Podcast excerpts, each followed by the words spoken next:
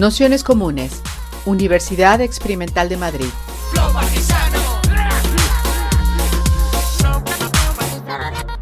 Toda la información en nuestro canal de Telegram Nociones Comunes o en nuestra web traficantes.net barra formación.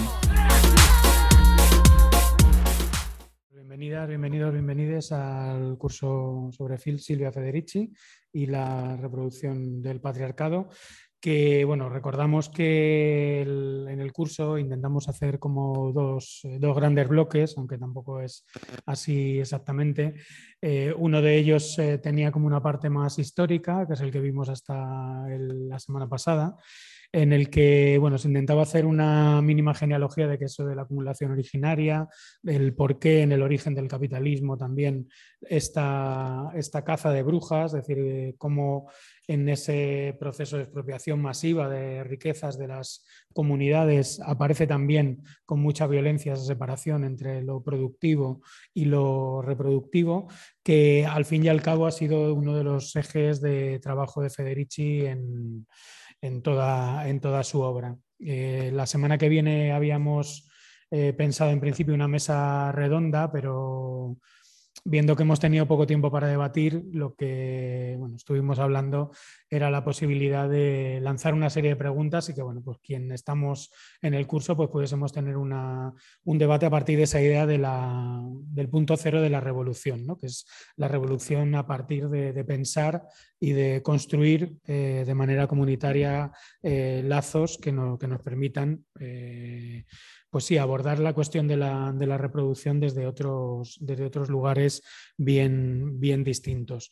Dentro de esas preocupaciones de, Silvia Federici, sabéis que tenemos este librito editado que se llama El patriarcado del salario, que, bueno, de alguna manera condensa eh, algunos de los, de los debates que, que en muchos momentos desde los años 60 eh, se han, producido en las relaciones entre marxismo y también eh, feminismo, ¿no? pero no solo.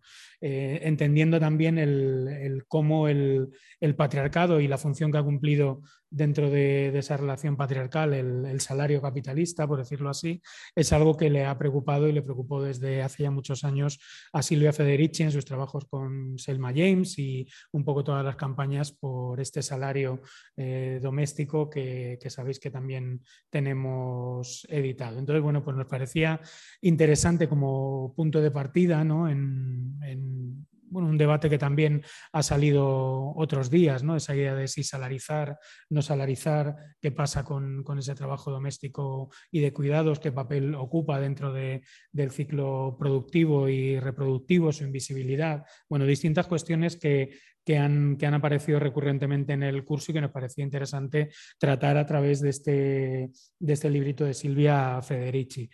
Para hacerlo eh, y para, hacer, y para presentar esta sesión, pues bueno, pensamos en Fernanda Rodríguez, compañera de, la Fundación de, los Comunes, profesora de, filosofía y que, bueno, pues habitualmente nos acompaña en cursos de nociones comunes en, eh, bueno, sobre todo en ejes de reflexión, filosofía política, filosofía radical y que, bueno, pues eh, siempre trae debates que yo creo que son bien, bien interesantes y que sobre todo ayudan también de cara a quien quiera leer. Bueno, em, sabéis que hemos mandado algunos textos de la sesión de hoy y de mañana, que como siempre decimos no es obligatorio leer, pero bueno, para quien quiera eh, leer o profundizar en, estas cuestiones, pues seguro que la sesión de hoy le es de, gran, utilidad. Así que, sin más, eh, vamos a comenzar esta sesión que veo que masivamente la gente ha decidido hacerla por Zoom. Aquí en, la sala estamos unas poquitas menos que, habitualmente. Entiendo que será también por el, por el buen tiempo, porque no, no, para de entrar gente. Y agradecerle, agradeceros a todos, a todas, a todos que, que, estéis por aquí y muy especialmente a Fernanda que se haya prestado una vez más a, presentar una, una, sesión de nociones comunes. Así que todo tuyo. Vale, pues Vamos a ello, ¿no? Sí, ya se oye. ¿Se oye bien? Sí. Vale. Genial. Bueno, pues em, primero vamos a tratar de introducir el concepto del patriarcado del salario y que supongo que todo el mundo lo conocerá. Y luego vamos a ver mm, las estrategias del feminismo marxista y un poco qué, ¿En qué sentido son antecedentes de algo que podría ser muy útil para el feminismo? ¿En qué sentido nosotros pues estamos más o menos eh, en deuda con, bueno, yo me siento en deuda con ese, con ese tipo de feminismo y creo que podría resolver muchos de los embrollos del feminismo actual, pero eso ya eh, sería para, para, debate, ¿no? Bueno, eh, empezaré por el, por el concepto básico, aunque creo que casi todo el mundo lo conoce, pero bueno, es un concepto, el patriarcado del salario del feminismo marxista de los años 70, de acuerdo con el cual el trabajo doméstico ha sido naturalizado, biologizado y por tanto no merece ser pagado. Eh, se ha pretendido que el trabajo doméstico no pertenece a las relaciones sociales de producción, sino que es algo así como una esfera exterior, precapitalista, y eh, que no obedece a las reglas de mercado ni a ninguna otra regla social, nada más que al trabajo por amor que corresponde a las mujeres porque por naturaleza su deseo es cuidar y seducir. Eh, en esos términos, igual que no pagas a la tierra, que es algo natural, pues tampoco pagas a las mujeres por hacer trabajo doméstico. Esta idea de dos esferas separadas o de sistema dual, el de la producción de mercancías y el ámbito de la reproducción, de la reproducción social, del trabajo de cuidados, eh, mm, es más o menos el, sentido común, incluso en la ciencia social podemos mm, Pensar, por ejemplo, en Polanyi, que plantea un sistema social, por eh, un sistema dual. Por un lado está la sociedad, eh, que tiene interés en la reproducción social, tiene interés en garantizar las condiciones de existencia, y por otro lado está el mercado, que ataca a la sociedad. Entonces, las instituciones reproductivas se plantean en lógicas absolutamente distintas de la lógica capitalista. Lo que dice el feminismo marxista es que no, que bajo ningún concepto es así, que esa apariencia de exterioridad es un efecto del capital funcional al capital, porque el trabajo doméstico, al ser naturalizado y no pagado, genera las condiciones bajo las cuales se puede extraer valor, se puede garantizar la tasa de ganancia del capitalista. Porque si el capitalista tuviera que pagar la fuerza de trabajo, el coste real de la fuerza de trabajo, lo que cuesta producir la fuerza de trabajo, no habría manera, prácticamente no habría manera de acumular capital. Tendría que pagar todo lo que cuesta la fuerza de trabajo. Mientras que si ese trabajo doméstico es trabajo no pagado en grandísima parte, y desde luego no directamente pagado o retribuido, sino bajo la idea del salario familiar, que abarata mucho la cosa, entre otras cosas porque la fuerza de trabajo doméstica no puede negociar con el Estado y no puede negociar con el capital, pues en ese caso sí, en ese caso es mucho más fácil eh, abaratar los costes de la, reproducción, de la reproducción social de la fuerza de trabajo y por tanto garantizar la extracción de plusvalor, el tiempo, de trabajo no pagado.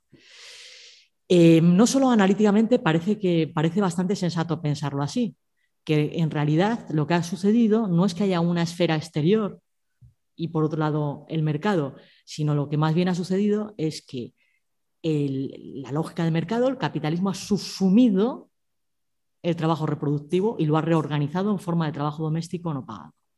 Y que ese trabajo doméstico no pagado tiene unas fechas, tiene unas condiciones históricas que se pueden analizar históricamente. Es decir, que no solo es una idea analítica, sino que es una idea que es constatable históricamente. El trabajo doméstico no pagado, la extensión de la domesticidad a la clase obrera, tiene una fecha concreta. Tiene fechas concretas, más o menos a partir de los años 30 y 40 del siglo XIX. Un montón de estrategias de la burguesía eh, para que eh, eh, la clase obrera aceptara la domesticidad. y por supuesto, pues esto suponía también unas compensaciones a los varones, ¿no? de que la, de la fuerza de trabajo femenina no compitiera con la masculina, etcétera, etcétera. Pero con ello se garantizaba la reproducción social de la fuerza de trabajo, eh, que era una cosa que ya veremos por qué razones empezó a ser importante, mientras que antes, en, las primeras décadas del siglo XIX, no era importante que la gente se muriera. No era importante tener una fuerza de trabajo sana y fuerte. No era importante y por tanto no importaba el trabajo doméstico. No importaba que la clase obrera no estaba fijada, fijada, no estuviera fijada a usos domésticos. No importaba que fuera putallera, que fuera alcohólica, que estuviera hacinada en viviendas eh, insalubres, eh, no importaba la, brutal mortalidad infantil, eh, no importaba que no se garantizara fácilmente condiciones de trabajo bajo las cuales las mujeres pudieran ejercer la lactancia. ¿no? Todas estas cosas no importaban nada eran poco menos que animales que nacían, morían y estaba garantizado que, bueno, que se podían usar. Eh, solo cuando la fuerza de trabajo empieza a ser eh, eh, necesaria en otros términos, cuando se pasa de la industria ligera a la industria pesada, cuando empieza a haber pues, epidemias de cólera que hacen que escasee la fuerza de trabajo, cuando el insurreccionalismo obrero es tan fuerte, tan fuerte que hay que darle compensaciones a la clase obrera y controlarla de alguna manera fijando la domesticidad, es cuando empieza a haber políticas que hoy llamaríamos familiaristas. Vivienda social, por ejemplo, em, eh, protección de los niños, eh, escolarización de los niños, em, mm, eh, protección de, las mujeres, limitaciones de jornadas todavía más para las mujeres, para los hombres, todo este tipo de cosas, ¿no? que, permitirían, y, una idea de varón proveedor, que permitirían mm, de alguna manera garantizar que hubiera una cierta retirada de las mujeres del mercado a fin de que cuidaran. ¿Vale? Y eso tiene fechas, fechas claras. Son políticas de vivienda social, son políticas eh, de protección de la infancia, protección de las mujeres, eh, de Em, de concierto social en, materia de, salario familiar, todo este tipo de cosas. Eh, empiezan a aparecer ahí, se empiezan a extender hasta que la figura de la obrera ama, de casa se instala pues, a primeros del siglo XX, finales del XIX, es un proceso acabado. Lo cual no quiere decir que se pasaran siempre en casa, ¿no? que ocasionalmente salían al mercado, pero ¿no? siempre que hiciera falta. Pero desde luego no, no, era la forma en que el primer capitalismo había tratado la, cuestión femenina, claramente. Bueno, entonces, vemos que analíticamente parece plausible lo que dicen, pero es que históricamente es constatable. Esto, es importante. Y donde muchos antropólogos funcionalistas se han preguntado acerca de la familia moderna, por qué es así, y no lo han resuelto, la historia social lo resuelve. Es decir, hay una serie de estrategias sociales que fijan a la clase sobre la familia y que le imponen, le imponen y la seducen, porque también hay complicidad en esto, para la domesticidad. ¿vale? Y por tanto, para, para el trabajo doméstico no pago de las mujeres. Vale, bueno, entonces tenemos que es un, esa, esa, familia eh, doméstica no es precapitalista, sino que es un efecto del capitalismo y que su aparente exterioridad Precisamente es lo que quiere el capitalismo que sea. ¿vale? Que se perciba como natural. Esa naturalización es lo que permite que no se pague el trabajo doméstico, que no se considera, no se considere trabajo social. Vale, bueno, mm, la novedad de este feminismo de los años 70 es que eh, critica conjuntamente la domesticidad, el deber doméstico de las mujeres y critica lo que Foucault llamaría dispositivo sexual. Es decir, critica la idea de verdad del sexo. Es decir, que las mujeres tienen ese deseo natural de cuidar y de amar. ¿no? Eso no es un constructo social, sino que es una naturaleza. Y entiende la relación que existe entre domesticidad y esa verdad del sexo. La relaciona. Es el dispositivo ideológico bajo el cual se permite el trabajo doméstico no pagado. ¿vale? Y volver exterior el trabajo doméstico con respecto al resto de las relaciones sociales de producción. Bien, eh, esa novedad es absoluta con respecto al feminismo anterior. Si, por ejemplo, nos ocupamos del feminismo, del feminismo burgués, el feminismo burgués no critica la domesticidad, critica, el dispositivo sexual. En su mayor parte lo hace así. Por ejemplo, tomamos a Boston Scratch, la vindicación de los derechos, ¿no? esa, esa famosa feminista. Em, no critica, es feminismo burgués, estamos hablando de feminismo burgués, no critica el deber doméstico de las mujeres. Las mujeres tienen el deber doméstico. Lo que pasa es que si no puede ser tan absoluto que las impida eh, desarrollar mm, su vida social, eh, su vida civil. Y la argumentación que da Boston Scratch es muy paradójica. Bueno, no es muy paradójica, es muy inteligente en realidad. Si yo tengo el deber de cuidar, tengo el deber de producir ciudadanos, tengo el deber de producir cuerpos fuertes y sanos, esa labor no la hace una procreadora imbécil, no la hace un miserable objeto de placer, son palabras de ella. ¿eh?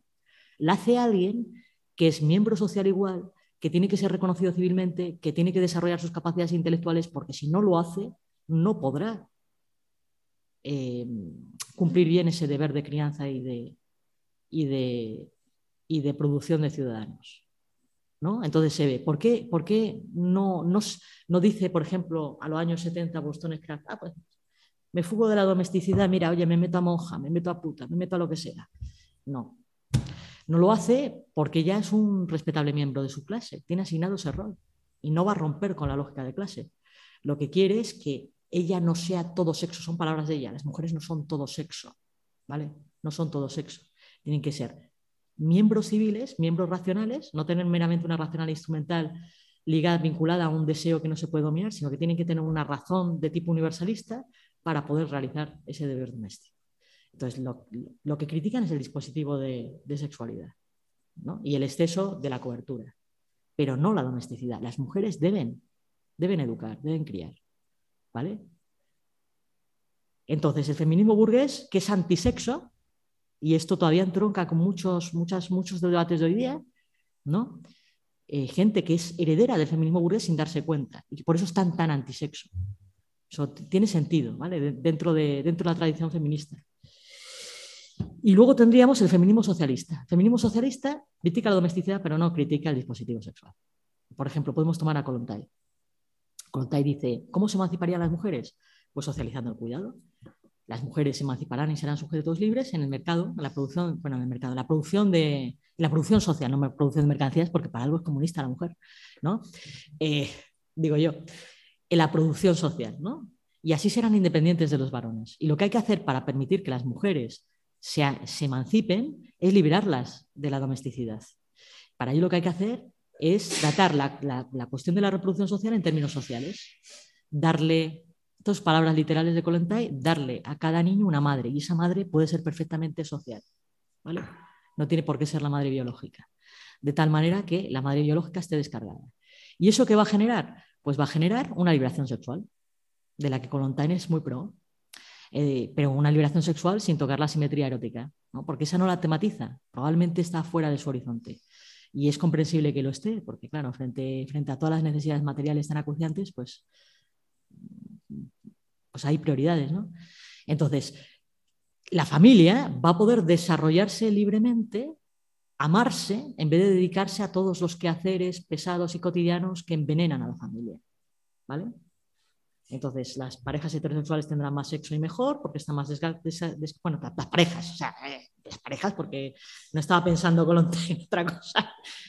Bueno, alguien diría que me estoy volviendo muy woke. Sí, ahora cualquier cosa es woke, de hecho. Bueno, las parejas heterosexuales y también el cuidado del niño, los placeres paternofiliales estarían liberados. ¿no? La abolición de la familia, por respecto de la cual Colontai pues, es también muy, muy pro, o sea, querría, querría, pero en las condiciones actuales no, no se puede. Y además es difícilmente imaginable, podría ser un horizonte a futuro, cuando ella plantea esta cuestión eh, de la domesticidad, de la liberación de la domesticidad, la plantea propagandísticamente en estos términos, liberación de la sexualidad tal y como existe. Y luego está la teoría del vaso de agua, que no sé si os suena, ¿no? de que la sexualidad es como tomarse un vaso de agua, en donde Kolontai tú hay algún tipo de papel. Bueno, que no, que lo de la simetría sexual luego se vio, se vio en la Revolución Rusa, que eso tenía más miga y más dificultades, ¿no? Eh, pero bueno, da igual. Entonces tenemos feminismo burgués, no, no, no disputa el deber doméstico, feminismo socialista no disputa la cuestión de la sexualidad. Feminismo radical norteamericano de los años 70, ¿eh? Eh, cuyas máximos exponentes son Firestone y, Kate Millett, ¿no? Hay una crítica conjunta, pero no tan bien relacionada. Kate Millett dice con mucha razón, la sexualidad es una distribución de estatus, el sexo es político, mucha razón. Y Sulamit Firestone tematiza, tematiza la reproducción eh, de una manera curiosa. Le aplica el materialismo histórico a lo Engels, a la reproducción, y sostiene que aquí lo que pasa es que las capacidades reproductivas han sido expropiadas a las mujeres. Lo que hay que hacer es apropiarse los medios de producción de vida artificiales y de esta manera las mujeres quedarán liberadas de todo, eh, de todo lastre reproductivo, incluido el biológico.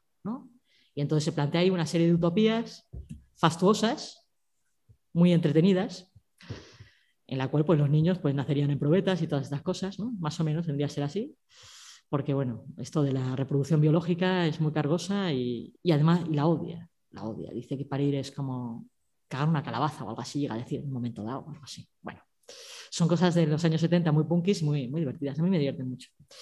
Pero bueno, más allá de eso, lo que vemos es que el feminismo radical empieza a plantear una cosa que es general en la época, que es el derecho de fuga de la domesticidad, el derecho de fuga de la familia. Y ahí está también, finales de los 60 y en los 70, el lesbianismo político.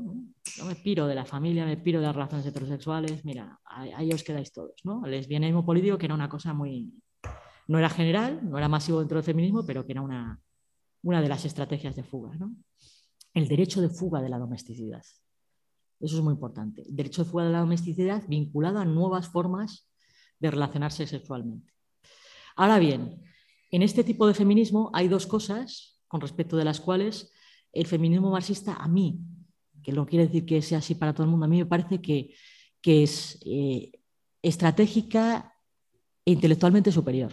O sea, intelectualmente en el sentido de que tiene un análisis mejor, ¿vale? No, no en el sentido de que nadie sea más listo o menos listo, ¿no?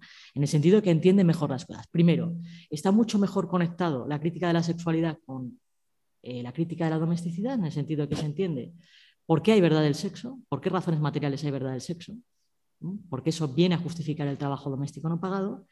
Y en segundo lugar, algo muy importante, lo que hacía el radicalismo americano feminista es autonomizarse de todas las organizaciones de izquierda, aunque ya se dijeran de izquierda, se llama la red stocking, ¿no?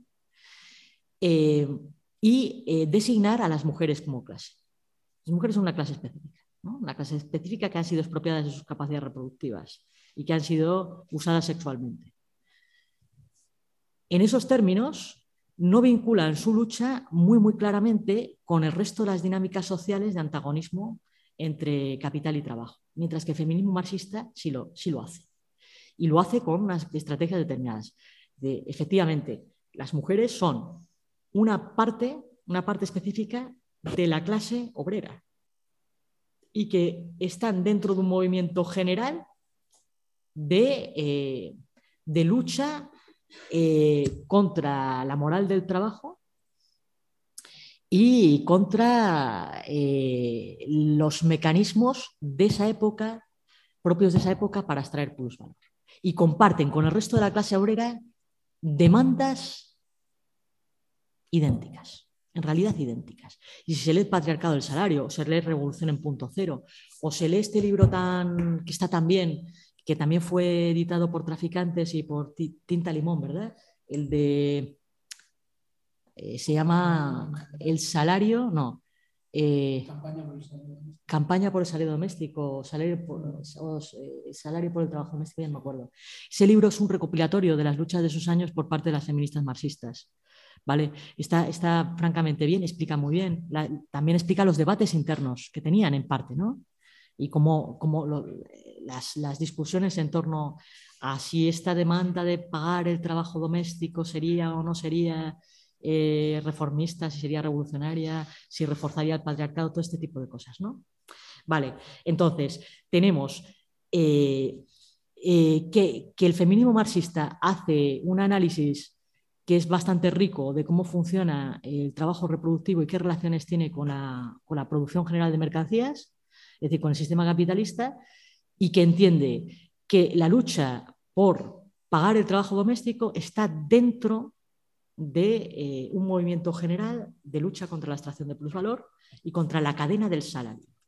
Lo que está planteando todos los antagonismos de la época en los años 70 es el derecho de fuga del trabajo. Y para ello lo que hacen son varias cosas. Una, pasar olímpicamente eh, de toda la ética del trabajo, generar contracultura, nuevas formas de vida, nuevas cooperativas. Esa es una de las estrategias, la fuga más o menos radical, propia de la contracultura y, del cooperativismo eh, de esa época. Y eh, la otra es hacer estallar el pacto fordista y keynesiano. Y ahora explico por qué el feminismo marxista se siente tan imbricado con respecto del movimiento general, del movimiento general contra el capital. Y se percibe como una parte de ese movimiento. Para eso hay que explicar primero en qué consiste el Fordismo y en qué consiste ese pacto keynesiano. El Fordismo es un modo de producción en el cual se produce de manera descualificada en la cadena de montaje. El trabajador es trabajador reemplazable, descualificado. ¿no? Y eh, eh, se le ha llamado en el obrerismo de la época, que analizaba esa, forma de organización del trabajo, eh, se le llamaba obrero masa. ¿vale? Lo que venía a hacer esa reorganización del trabajo es destruir, mm, hacer inútiles las viejas estrategias de antagonismo capital-trabajo que se conocían, que se basaban en la dignificación del trabajo. ¿no? En la medida en que el trabajo era un trabajo cualificado, eh, se podía encarecer. Y también se podía producir algo así como escasez de mano de obra. ¿vale? Escasez de mano de obra en el sentido cutre, porque el sindicalismo también ha tenido sus momentos muy cutres, y muy abundantes, por cierto, en que eh, se excluya a otros trabajadores de la sindicación. ¿vale? Entonces, otros trabajadores no van a ocupar puestos cualificados, los voy a ocupar yo y voy a negociar frente al capital mis condiciones de trabajo en el sentido de que no soy fácilmente reemplazable. ¿Vale? La dignificación del trabajo es una vieja estrategia sindical. Eh, bueno, eh, son los sindicatos típicamente corporativistas que muy a menudo son los más masivos. ¿vale? y otra es la dignificación del trabajo en el sentido de que él puede tomar a su cargo la producción y llevarla adelante. Esto es la ocupación de fábricas, por ejemplo. Son estrategias de dignificación del trabajo. Bien, em, bueno, pues esas viejas estrategias de negociación o de insurrección eh, resultan ya descompuestas, lo que llama el algoritmo de composición de clase. ¿no? no te valen porque eres un obrero masa. No, tienes nada que negociar conmigo. Te sustituyo, te reemplazo. Eh, mm, contrato a cualquier persona inmigrante, contrato a cualquier mujer, contrato a cualquier jovencito. No me des mucho la, barriga. Ahora bien, eso no se hace sin contraprestaciones. Se hace, el, trabajo, el trabajo fabril eh, de, la cadena de montaje es súper duro. O sea, es una dureza bestial. Estás mucho más controlado, mucho más, eh, mucho más supervisado, es mucho más silencioso. Es muy, muy duro. Bueno, el caso es que eh, junto con esta descomposición de clase hay algo así como una compensación, un concierto social, unos parámetros donde se va a dar el concierto social y se va a dar la negociación colectiva. Esos parámetros son, bien, tú ya no tienes dignidad dentro del ámbito del, del trabajo, pero vas a tener dignidad en el ámbito de la reproducción social. ¿vale? ¿Cómo? Bueno, pues te voy a subir los salarios en proporción a la productividad. Más aceptes tú la disciplina laboral, más ganarás. En función de la productividad y la inflación prevista, yo te iré subiendo el salario, podrás consumir más.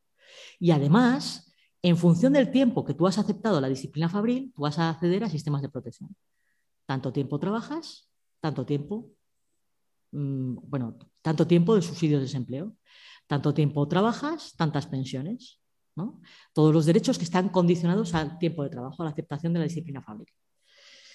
Bueno, pues, eh, ¿qué pasó con la gente? La, gente empezó a entender las condiciones del pacto. Las condiciones del pacto son chantajistas.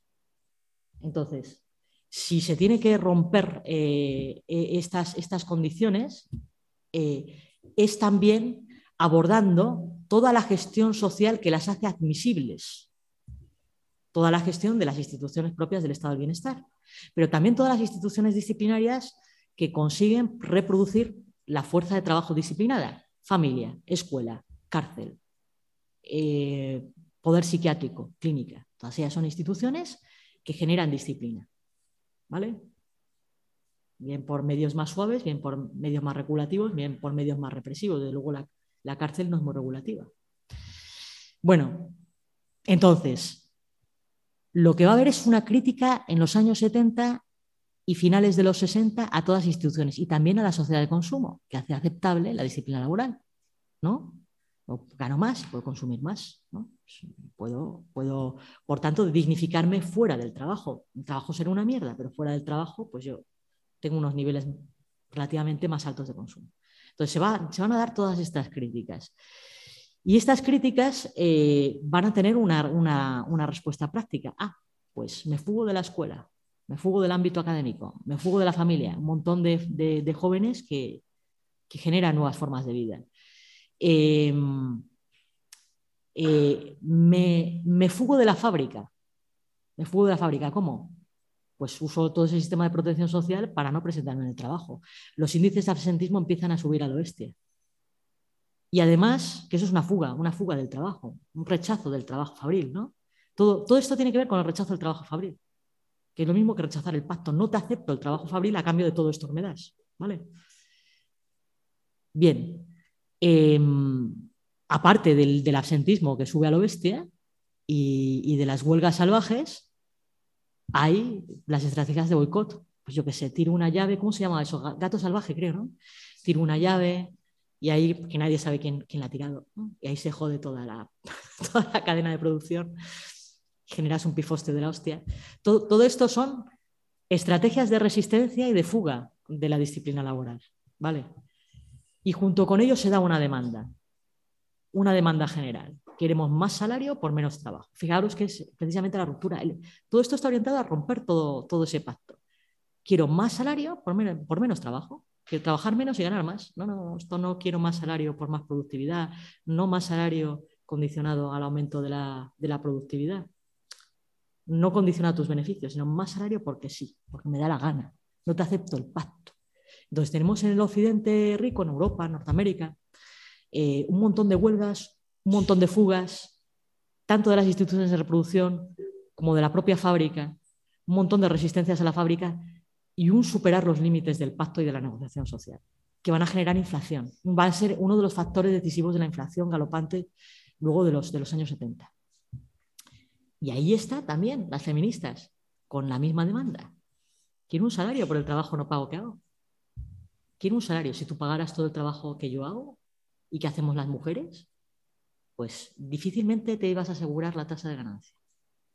Es decir, queremos más salario y no, y no va a ser en función de tus beneficios. Vamos a averiar todos los mecanismos de extracción de plusvalor. Esta es la idea. Y por eso las feministas tienen muy claro, eh, las feministas marxistas tienen muy claro, es un comité que nació en Nueva York, ¿vale? a principios de los 70, que generó una organización de carácter más, más global. Eh, probablemente no era mucha gente, pero, era, pero sabían integrar sectores estratégicos, luego lo veremos. ¿no? O sea, problemas estratégicos los supieron integrar. Y, eh, esta demanda se tiene que entender en su contexto. Dicen, ah, pero ¿cómo vamos a pagar ahora el salario doméstico? Y mí me dicen que es instrumental. O sea, tiene que ver con el contexto social de los años 70. A nosotros nos resuena en un sentido positivo, ya veremos con qué, resuena con la, renta básica. ¿vale? A lo mejor no, no, seríamos partidarios de un salario por el trabajo doméstico específicamente, pero sí por todo el trabajo de reproducción social en general y de, y de regeneración de relaciones sociales eh, que todos hacemos. ¿no? Bueno, voy a leer aquí en, en, el Patriarcado Salario hay muy buenos artículos sobre, sobre, esta, sobre esta cuestión ¿no? de, de, del trabajo doméstico no pagado. Yo voy a leer uno que es muy bueno, muy bueno y que explica todo esto que acabo de contar, eh, que, se, que es de Nicole Cox, que se llama Contraatacando desde la cocina. Entonces, lo leo hubo una discusión en la época porque la idea de trabajo doméstico no nace efectivamente de la primera vez que se plantea, no, no, la plantea el feminismo marxista. La plantea una socialista en términos puramente sindicales, en términos de reivindicación parcial, ¿cómo se llama? Mariano. Bueno, ahí aparece en el libro ese que he dicho de campaña por el patriarcado salario, ahí aparece el origen. ¿no? Ese origen era puramente reformista y puramente sindical. Es el feminismo marxista la que lo lleva más allá. ¿Vale? Y lo entronca con las luchas de la época. Entonces dice Cox, para explicar por qué esta demanda sería una demanda no de carácter reformista, sino orientada a estallar el pacto y averiar, a estropear todos los mecanismos de extracción de plusvalor, ¿vale? Dice, porque no estamos peleando por una redistribución más equitativa del mismo trabajo. Estamos en, un, en lucha para ponerle fin a este trabajo y el primer paso es ponerle precio. ¿Vale? Entonces, yo recibo el, el salario, ya no me puedo fugar de la cadena salarial, no tengo por qué estar en doble jornada, en doble trabajo, y con ese salario ya me dedicaré yo a hacer huelgas, a montar pifostios y a hacer lo que me dé la gana. Voy a ser bastante más libre. Bueno, sigue, sigue Cox. Nuestra fuerza como mujeres empieza con la lucha social por el salario, no para ser incluidas dentro de las relaciones salariales, puesto que nunca estuvimos fuera de ellas. Nosotros pertenecemos al sistema capitalista, la, esfera de la reproducción pertenece a la esfera capitalista, es condición para la extracción de plusvalor. Eh, no para ser incluidas dentro de las relaciones accionariales, puesto que nunca estuvimos fuera de ellas, sino para ser liberadas de ellas, para que todos los sectores de la clase obrera sean liberados de ellas. Aquí debemos clarificar cuál es la esencia de la lucha por el salario. Y sigue explicando, el salario siempre ha tenido dos caras la cara del capital, que lo usa para controlar a los trabajadores, asegurándose de que tras cada aumento salarial se produzca un aumento de la productividad. Y la cara de los trabajadores, que luchan por más dinero, más poder y menos trabajo. Lo que hemos contado. Tal y, como tal y como demuestra la actual crisis capitalista, cada vez menos y menos trabajadores están dispuestos a sacrificar sus vidas al servicio de la producción capitalista y hacer caso a los llamamientos a incrementar la productividad, pero cuando el justo intercambio entre salario y productividad se tambalea, que es lo que busca todo el mundo, no, no, no más salario por más productividad, sino más salario por menos productividad. ¿vale? Está tambalear el pacto, hacerlo estallar. Cuando el justo intercambio entre salario y productividad se tambalea, la lucha por el salario se convierte en un ataque directo a los beneficios del capital y a su capacidad de extraer plus, trabajo de nuestra labor. Por esto, la lucha por el salario es simultáneamente una lucha contra el salario. ¿vale? Se trata de fugarse cada vez más de la cadena salarial. ¿vale? Es, es simultáneamente una lucha contra el salario, contra los medios que utiliza y contra la relación capitalista que encarna. En caso de los no asalariados, en nuestro caso, la lucha por el salario supone aún más claramente un ataque contra el capital. Claro, si tuviera que pagar todos los trabajos de cuidado, a ver cómo acumularía capital, ¿no? A ver cómo extraería plusvalor. Y sigue, pero para nosotras, como para los trabajadores asalariados, el salario no es el precio de un acuerdo de productividad. A cambio de un salario no trabajaremos más, sino menos. Queremos un salario para poder disfrutar de nuestro tiempo y energías, para llegar a cabo una huelga y no estar confinadas en un segundo empleo por la necesidad de cierta independencia económica. Vale. Esto es más o menos lo que, eh, lo que, lo que plantea, mm, plantea eh, eh, Cox. ¿no? Entonces, vamos a ver cómo, cómo cuando, se inician estas, campañas por el salario doméstico, se empiezan a preparar en 1972 y parten de un colectivo en Nueva York, con vocación global, no con vocación, con vocación internacional. Y em, em, en 1976 integran a las, eh, o sea, invitan a un congreso, a un congreso nacional, a las welfare mothers. Las welfare mothers pues, puede parecer una cosa muy minoritaria, pero, pero, no lo ha sido. Las welfare mothers son mujeres negras solteras de los Estados Unidos que eh, luchan por recibir subsidios no condicionados, no condicionados a estar casada, no condicionados a buscar empleo, incondicionados. Tiene que ver con la lucha por, el acceso a la renta incondicionada. Que por otra parte era una cosa también bastante extendida en Estados Unidos. Luchar por el acceso a la renta más allá de las líneas de género y raza. Es decir, ¿quién tenía acceso a, la protección social? Pues eh, eso era dependiente de tener algún vínculo con un varón, normalmente blanco, eh, que tenía un trabajo cualificado. Entonces, por ejemplo, tú enviudabas, eras la, mujer de ese señor, eh, este, tú enviudabas, pues tenías acceso a la seguridad social. Pero si no, no. ¿No? Es decir, eh, si tú eres un trabajador descualificado, pues no tienes acceso a la renta. Entonces había un movimiento en Estados Unidos de lucha por los derechos al bienestar. de, ese, de, ese, movimiento, a ese movimiento pertenecen las welfare mothers. Entonces las welfare mothers se le condicionaba el acceso a la renta eh, todo lo cuenta también Revolución en punto cero, que es otro de los libritos, que está muy bien, Revolución en punto cero. Eh, tenemos el patriarcado del salario, Revolución en punto cero, este de la campaña por el salario doméstico, bueno, y los de Silvia Federici. Bueno, entonces las welfare mothers recibían la renta condicionada a la búsqueda de empleo. Entonces, mientras ellas estaban buscando empleo y trabajando, eh, sus niños eh, los tenía una, familia de acogida. Y se daba la circunstancia de que la familia de acogida recibía más dinero que ellas por el subsidio. Entonces, argumentación de las welfare mothers, muy lógica y muy natural. Oye, ¿y por qué no me dejas ya de puñeteros rollos? Si tú reconoces que cuidar niños es un trabajo cuando lo hace otro, ¿por qué no me das el puñetero subsidio por hacer trabajo doméstico y cuidar a mis hijos? ¿Vale? El mismo que le das a la familia de acogida, a la familia blanca de acogida, dámelo a mí. Dámelo a mí. Tú ya estás reconociendo que eso es un trabajo social, que merece renta. ¿Por qué tengo que someterme a extenuantes dobles jornadas? Eh, si ya estás reconociendo que eso es un trabajo social de alguna manera. E incluso había argumentos que parecen rocambolescos, pero en realidad no lo son. Oye, pues las welfare modes nos podemos intercambiar los niños entre nosotras y así, nos, das el, acceso a, a, los subsidios, a las rentas, ¿no? Eso sí, con el mismo valor que le das a la familia blanca de acogida. ¿No? Bueno, como veis, esto era incondicionar el acceso a la, renta. ¿no? Eh, claro, la convergencia entre el feminismo marxista y ellas era, clarísima, era evidentísima. ¿no? Eh, ¿qué, ponía de relieve esta, esta lucha? Eh, ¿Con quién estaban negociando las welfare mothers? Con el Estado, directamente. Es decir, estaban haciendo del acceso a la renta una negociación con el Estado.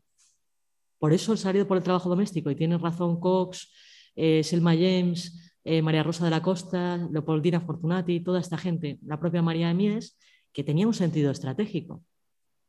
tenía un sentido estratégico muy importante. No se trata sencillamente de que las mujeres, mm, por ser mujeres, reciben un trabajo doméstico porque esa es su función social, patatín y patatá. No, es que tú puedes renegociar las condiciones de la reproducción y se, se politizan de inmediato. Donde, no estaban, donde estaban despolitizadas, se politizan. Se vuelven un objeto de lucha, mientras que si están retenidas en la casa, no. ¿Vale? Esa es la, esa es la, la idea general. No se trataba de reforzar la naturalización del género, lo que hacía es lo contrario.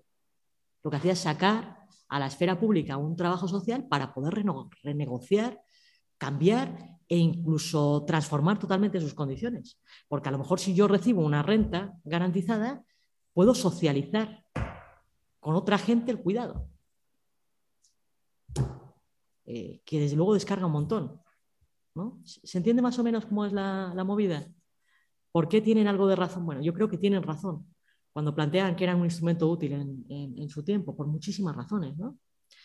Bueno, em, la, historia un poquito de las welfare models mm, está en, el, en Revolución en punto cero y también en la, campaña por el salario doméstico.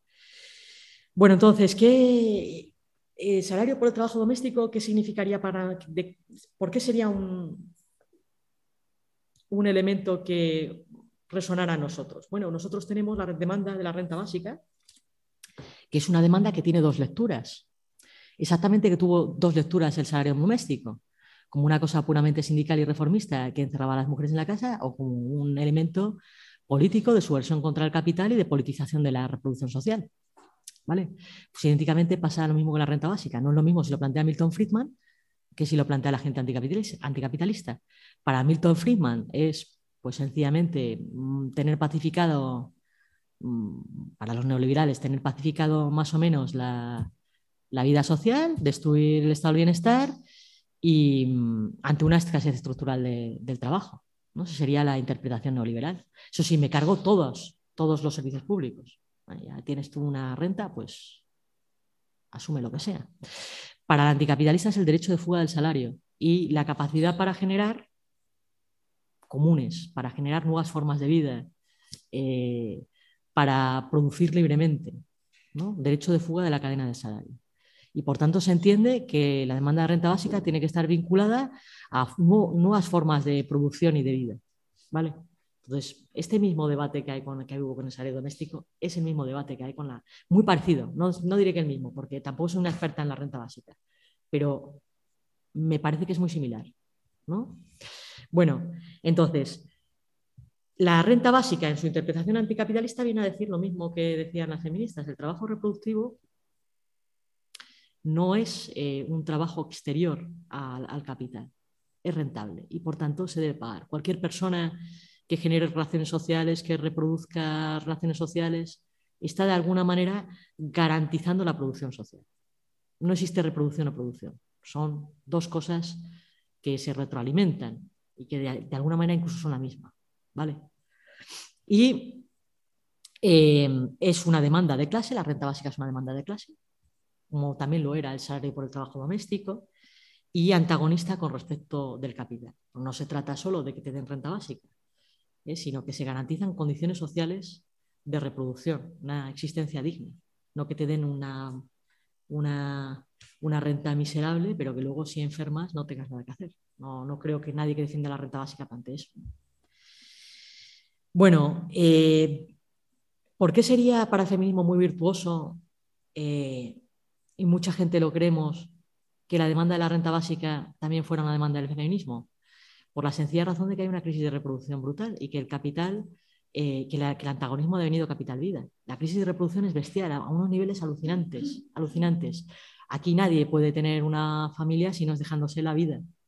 ¿eh? O sea, es insostenible, es insostenible la reproducción social desde todo punto de vista. Y esta es una demanda general de clase que pone al feminismo, o sea, la problematización de que la crisis social de cuidados es enorme, pone al feminismo en, una, en, una, en un discurso que no es corporativo ya. O no se percibe como corporativo, sino que es universalista y que, por tanto, porque es universalista es hegemónico. Es decir, si yo digo, yo soy mujer y se vulneran siempre mis derechos, mm, pues bueno, mm, tengo menos capacidad eh, para plantear un proyecto de transformación positiva, buena para todos, y en donde las mujeres queden en un mucho mejor eh, lugar. Si en cambio todo el discurso es un discurso punitivista, es un discurso antisexo, es un discurso que no se proyecta a la transformación social y a una vida mejor para todos, no se genera amistad política ni se genera hegemonía. Yo creo que eso es un problema actual del feminismo. Entonces, recuperar todas estas cuestiones relativas a la crisis social de cuidados, a la necesidad de socializar el cuidado, a la necesidad de garantizar eh, una renta porque todos debemos cuidar y tenemos que tener eh, capacidad para cuidar de manera sostenible. Esto creo que cambiaría los debates, francamente. Pero, sin embargo, ha habido un retroceso, incluso en el 8M, ¿no? hemos visto que el, discurso ¿no? de la crisis de los cuidados en los 8M ha sido muy importante, pero mm, muchas veces, sobre todo en el momento este post-pandemia, da la sensación de que el discurso va mucho más orientado a cuestiones pues, de índole eh, muy identitaria, eh, muy incluso punitivista, con ciertos giros reaccionarios que toman cada vez más, ¿no? más, más fuerza y que, que hace que, bueno, pues que este discurso universalista de unidad de clase, de generación de amistad política, de una vida mejor para todos, más libre, y que tenía el feminismo marxista en la época, que tenía gran parte del feminismo de los años 70, pues esté perdiendo peso. Y entonces, pues definitivamente eh, le das mucha, mucha mecha al discurso conservador, le regalas muchas posiciones, y eso es lo que ha pasado en América. De Borky, McKinnon se aliaron con la derecha de Reagan. ¿vale? Actualmente hay una parte del feminismo que está aliado con posiciones muy conservadoras, incluso de Vox.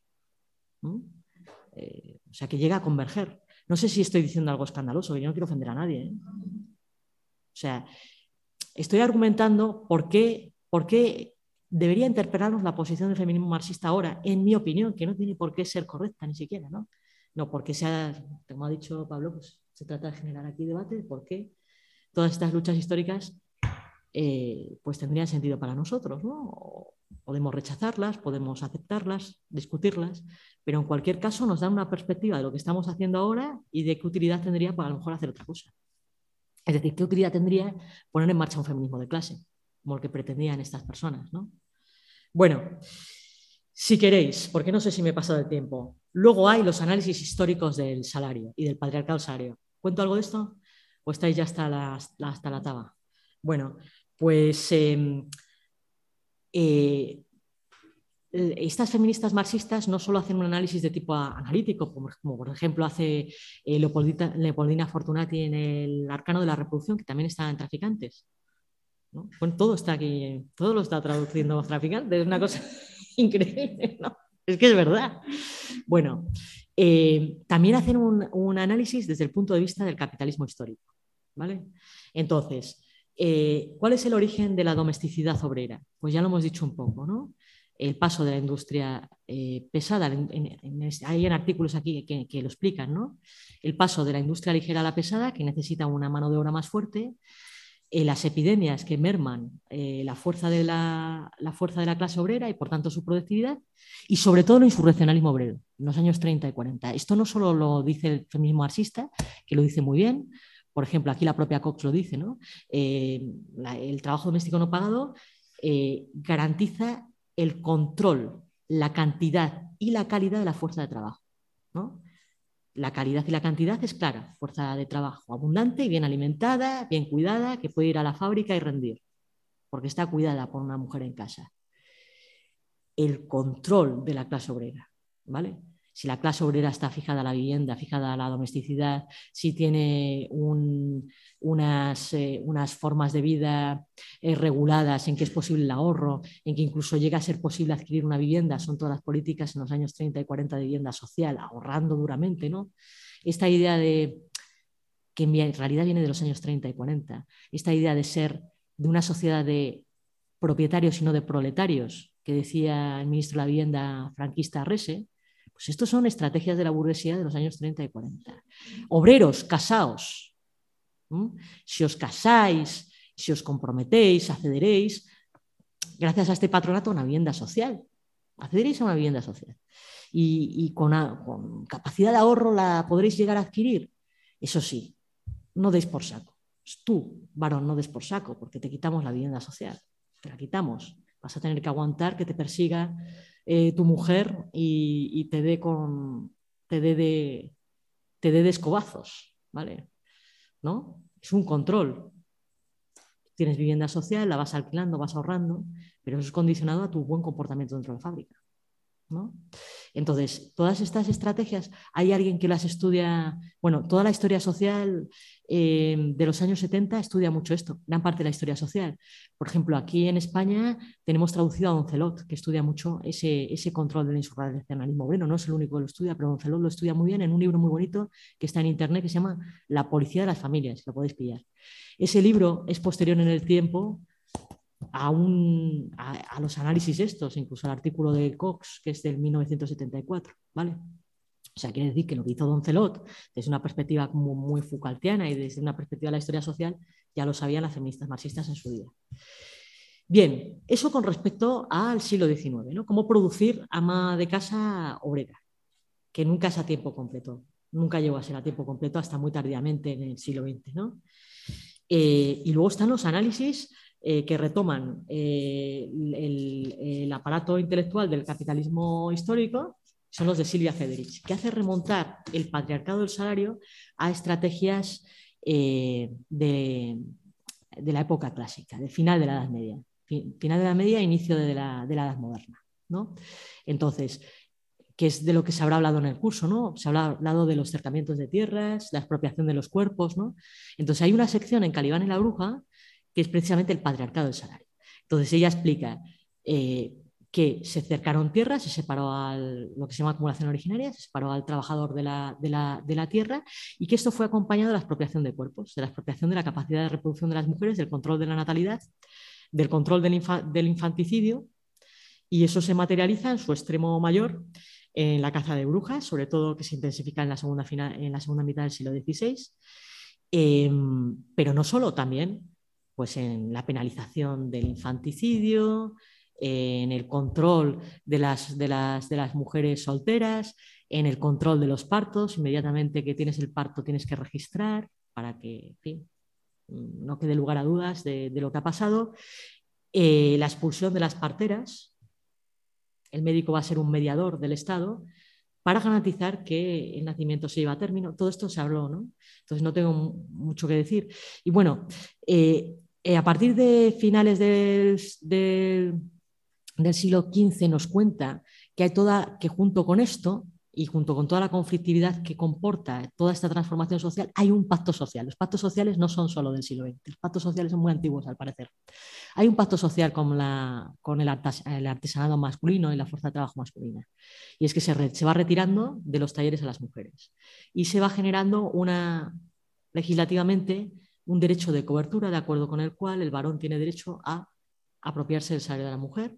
Se devalúa todavía más, porque ya estaba devaluado, se devalúa todavía más la fuerza de trabajo femenina, que queda arrinconada, cada vez más arrinconada, se la retira determinados oficios por completo, oficios que eran significativamente femeninos, y se permite a los varones apropiarse del, salario. Además, hay una devaluación del trabajo, del trabajo sexual, del trabajo de prostitución, y una estigmatización y criminalización de la prostitución que tiene muchos efectos. Es decir, si tú eres una mujer común, eres una criminal. Ergo, tú no tienes que estar en la calle, porque cualquiera te podría llamar puta y ya la tienes montada. Entonces, todos esos pequeños oficios eh, libres de vender pequeñas mercaderías, eh, eh, todo ese tipo de cosas que eran habituales en el mundo tardo medieval, pues quedan, quedan por así decir, supervisados, vigilados con la tendencia mm, lógica de que la gente se va retrayendo en la casa. También hay, eh, se pierde toda la jurisdicción que protegía a lo que se llaman femsols o mujeres solas, que precisamente pues, por su condición de viudedad o porque desempeñaran determinados eh, oficios se representaban a sí mismas. Bueno, pues eso ya es imposible. Y queda entonces la gente fijada a la familia. Eso no quiere decir que las mujeres se las considerara orientadas al amor y al cuidado, ¿no? Eso es muy posterior. Y que su trabajo fuera totalmente improductivo. Mm, no se debía pagar porque estaba sujeto. Eh, incluso pues, si tú eras la mujer de un artesano, tú producías para el mercado, era muy evidente que era productivo. Lo que pasa es que se consideraba que tú no eras dueña de ese trabajo. ¿vale? Em, bueno, em, bueno, queda la gente entonces mucho más fijada a la casa, a la familia. Y esa va a ser, eh, va a ser el núcleo duro del control social en el antiguo régimen. Entonces se va a dar lugar a lo que se llama gran encierro. No lo llama así, creo no lo llama así Silvio Federici, pero por ejemplo en Historia de la Locura, y se suele llamar así, de Foucault, le llama así.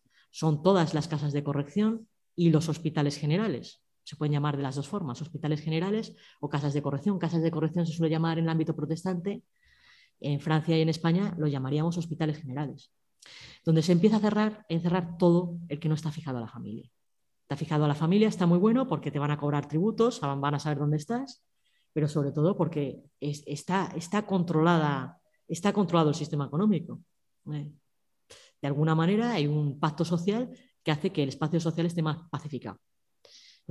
Entonces, en el siglo XVII hay lo que se llama gran encierro, todo el que no está fijado a la familia es susceptible de ser encerrado. En una casa de corrección, forzado, sometido a trabajos forzados o, o en los hospitales generales. Y ahí se encierra todo el mundo. Se puede encerrar, por ejemplo, no solo a los vagabundos que no trabajan o a la gente mendiga o a la gente que se resiste a trabajar, se encierra a los locos, se encierra a los homosexuales, los, lo que llamaban los amores sin razón, Se encierra todo el no fijado. Es la época del gran encierro.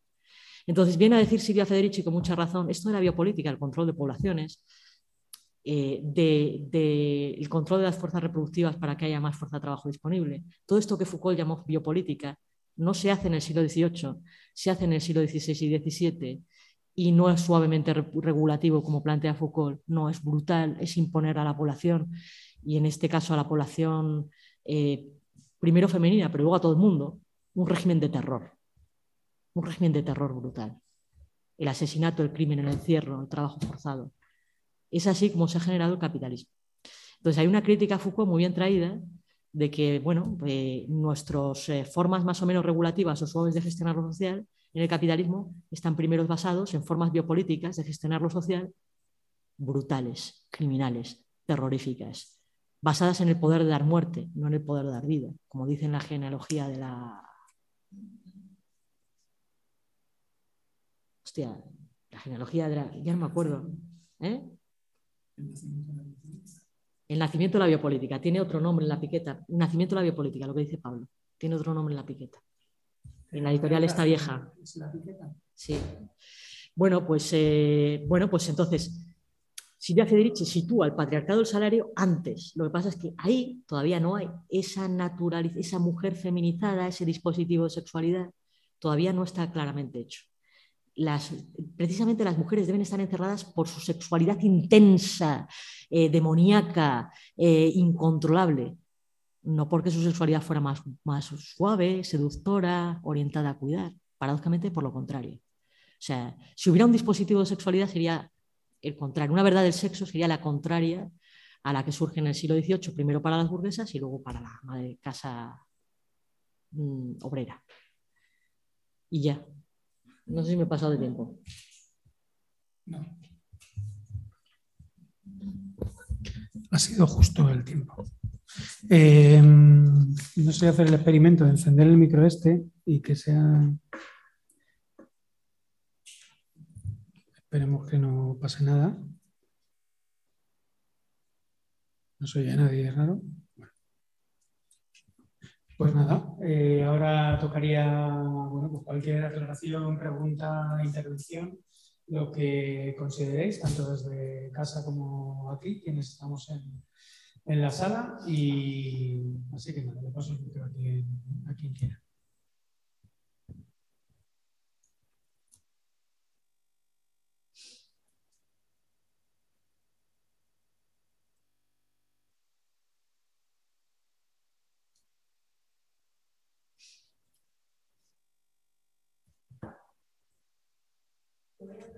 Sí, sí, paso el micro.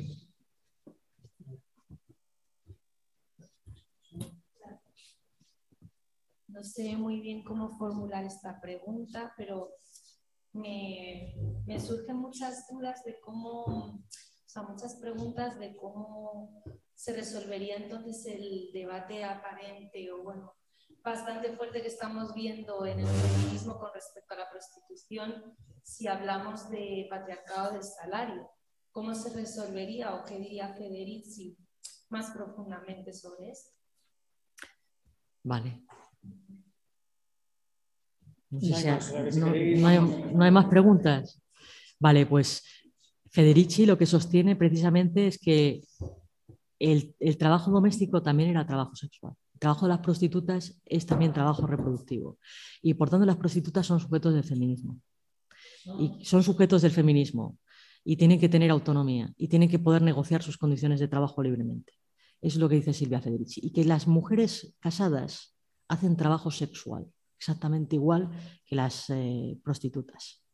Y que eso forma parte de, las, de los deberes, eh, por así decir, de las funciones femeninas. Igual que no le diríamos a una mujer casada, a una mujer con una pareja, que son muchísima gente, ¿no? Es muchísima gente. Eh, no, no estigmatizaríamos que efectivamente esté casada, no estigmatizaríamos sus prácticas sexuales, que luego hay que oírlas, y, eh, sino que plantearíamos cómo se puede, eh, cómo se puede eh, renegociar, renegociar y transformar su vida de manera positiva, en donde ella sea cada vez más autónoma, pues de la misma manera pasa con la prostitución. Y luego existen debates muy complicados en relación a la prostitución. Es decir, abolir la prostitución sin más, ¿no? el abolicionismo sin más, pues es un tema muy complicado. Tú puedes decir que lo prohíbes, pero luego sigue existiendo, sigue existiendo, como dicen muchas prostitutas, sigue existiendo de manera más desprotegida, de manera más estigmatizada. Em, mm, y, además eh, la gente se prostituye en un contexto social. Es decir, bueno, pues que a lo mejor, no igual que cuando, cuando haces un trabajo, a lo mejor es que no tienes muchas más opciones. Entonces, lo que habría que abordar, pienso yo nuevamente, son las condiciones sociales bajo las cuales se aceptan los trabajos. ¿Vale? Si yo no tengo ningún acceso a renta, si yo soy una inmigrante que no tengo condiciones de regularización, eh, claro, eh, mis opciones se van reduciendo y a lo mejor la prostitución es la más, asumible. Entonces, en vez de plantear, pienso yo, la abolición de, la prostitución se podría tratar en términos de cuestión social, es decir, los trabajos que aceptemos que sean trabajos en donde tengamos mucho poder de imponer nuestras condiciones o que incluso no los, tengamos ni por qué elegir, porque tenemos un acceso a renta. Vemos cómo soluciona muchos debates esto. O sea, yo creo que soluciona bastantes. Y claro, esto es como como eh, muchos de los debates que tengo, tenemos a, mí, yo, yo, yo no, igual os enfada la gente conmigo, a mí me parecen a veces bizantinos, de verdad. O sea, eh, si yo fuera prostituta, vamos a suponer, fuera prostituta en condiciones de prostitución de lujo, a mí me pagan un pastón, yo que sé, un pastonazo, donde tengo unas condiciones de negociación bestiales. No es habitualmente el contexto en el que se hace la prostitución. Vale, pero precisamente el problema es el contexto en el que se hace la prostitución y abolirlo al... O sea, a mí me parece muy bien que como horizonte, o sea, yo no soy prosexo, es decir, como horizonte la abolición de la prostitución, mira, perfecto, como horizonte la abolición de la prostitución me parece muy bien. Pero a día de hoy, eso no es tan sencillo como coge y lo prohíbes y lo dejes de existir. Hay que ver qué efectos genera qué efectos sociales reales genera eso. Y tampoco podemos tutelar a la gente. Es decir, yo me imagino conversando con una prostituta de lujo y, a lo mejor quedo como una gilipollas, es decir, eh, mira, yo es que por esto, por esto, por esto, eh, cobro tanto y tengo más socio que tú. Y además te humillan menos, porque a mí los niños en clase me humillan. ¿eh? Me enfado con ellos y me dicen, ya se ha enfadado Roberto. No me lo dicen, me vacilan todo el rato. Hacia las profesores nos vacilan todo el rato. Y mira que tenemos buenas condiciones laborales y de todo. Pero francamente, es decir, a lo mejor quedo como una imbécil. A lo mejor la cuestión es en qué contexto y con qué poder se hace un trabajo. Y lo que tenemos que cuidar es el contexto social en el que hacemos los trabajos. Pero bueno, eh, y digo que yo no soy prosexo, no soy nada prosexo, no creo eh, que no haya simetría erótica, claro que hay simetría erótica. Y claro que eso es más rocoso de lo que parece. Yo no le quito la razón eh, a, una de Borkin a una McKinnon del todo. Lo que no creo es que sus estrategias políticas sean las mejores. No sé si me explico. O sea, yo no estoy hablando de una posición pro sexo. Y como yo, muchísima gente, decir que, eh, que el sexo no es una cosa tan hermosa. O sea, no sé, mm, tenemos mucha mierda en la cabeza. Pero bueno, tendremos que vivir todos con nuestra mierda, que también la tiene la mierda en la cabeza, la tiene el mismo que, el mismo la misma que moraliza también la tiene. Y también tiene un imaginario fármaco que podríamos llamar pornográfico. Y no lo podemos quitar de la cabeza. Entonces, este problema del erotismo, en otras épocas, y nuevamente volvemos años 70, años 20, movimiento obrero, el problema del erotismo estaba vinculado con una nueva idea de amistad política, con una idea de nueva sociedad. Y eso es lo que nos falta. Si tenemos una nueva idea de amistad política y de nueva sociedad, generaremos nuevo erotismo. Pero eso no se puede hacer, en mi opinión, no se puede hacer sobre la base del moralismo. En mi opinión, se podría llegar a hacer sobre la base de nuevas comunidades, nuevas formas de vida, más positivas, más alegres, más emancipadas, eh, donde el debate acerca de los placeres esté abierto y por tanto podamos producir nuevos placeres. Pero mientras tengamos la cabeza como la tenemos y concibamos los placeres como los concibamos, como los concebimos, pues eh, yo qué sé, la cosa, no sé, va a ser así. Vamos, pienso yo, yo qué sé. Había pedido la palabra la Comisión Feminista de Soto, así que, bueno, como no pone el nombre de nadie, pues feminista quienes estéis del otro lado. Hola, buenas tardes. Mira, a mí no me ha quedado clara la lógica de lo que has planteado respecto a que el hecho de tener un salario por los trabajos de reproducción implicara eh, que las mujeres eh, se iban a politizar, refiere una mayor politización de las mujeres. Igual porque yo también he heredado aquel feminismo que posfranquista que en los años la transición decía que, la liberación de las mujeres pasaba por tener un salario, por incorporarse al sistema productivo y no quedarse ancladas en, en las tareas domésticas, ¿no? Pero no me o sea, la lógica de por qué ese salario iba a implicar una politización de las mujeres que lo cobraran no me ha quedado clara. Pues eh, eh, el ejemplo es las welfare mothers. O sea, al final lo que se está diciendo es todo el mundo cuida, todo el mundo reproduce y tú me vas a dar el salario incondicionadamente.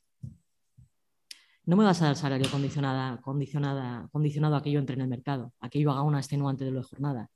No me vas a dar el salario ni siquiera supervisando mi forma de vida sexual. Y yo no te quiero decir quién es el padre de este niño, que nunca se ha ocupado el niño por otra parte y no quiero tener ninguna puñetera relación con él, porque al final también se llegó a condicionar el acceso a la renta a que las mujeres negras señalaran quién era el padre del niño, para que el padre del niño se hiciera cargo y por tanto el subsidio fuera menor. ¿Vale? Entonces, lo que estaban planteando las welfare models es algo así como dame la renta porque sí, porque todos, todos en la medida en que todos tenemos que reproducir la vida, dámelo porque sí, dámelo de manera incondicionada. Entonces se trata en el fondo de, lo, los fondos lo que estaba ahí eh, por debajo es la cuestión de la renta incondicionada. Y también, no solo en el caso de las welfare modes, sino en, caso, en otros casos de, las luchas por el, por el bienestar. Entonces, si todos reproducimos la vida, reproducimos las condiciones de existencia, eh, pues es evidente mm, que, todos somos productivos, que todos trabajamos. La sociedad no se sostendría, ni siquiera tú podrías acumular capital. Esa es la idea. ¿Qué es lo que pasa? Que en el feminismo se ha planteado, no, eso refuerza eh, eso refuerza la reclusión de, la mujer en el hogar y, todas estas cosas. Claro, todo eso fue, un debate en los años 70 muy grande y también pues las, mujeres que son mayores que yo, que ahora tendrán pues, 70 años, por ejemplo, eh, vivieron esos debates en vivo, cosa que yo no hice. Yo puedo, puedo argumentar eh, pues lo, que, lo que plantean, lo que plantean las, las, feministas marxistas, que a mí me parece me parece bastante convincente. Es decir, es una idea de tener una renta que te independiza de la sujeción del varón en cierta medida, como es el caso de las welfare mothers, no te voy a señalar al padre del niño, no te voy a decir quién es el padre del niño, tú me vas a dar la renta y ya está. ¿Vale? Y que permite una disposición mucho mayor de su tiempo. Es decir, permite fugarse de la sujeción del varón, por un lado, en el caso de las welfare mothers así, y por otro lado, fugarse de la cadena salarial. El ejemplo está ahí. El ejemplo es el de las mujeres negras estadounidenses. Por eso convergieron enseguida. Ahora, no convenció a todo el feminismo, ni mucho menos. Eso es totalmente cierto. Eso es totalmente verdad.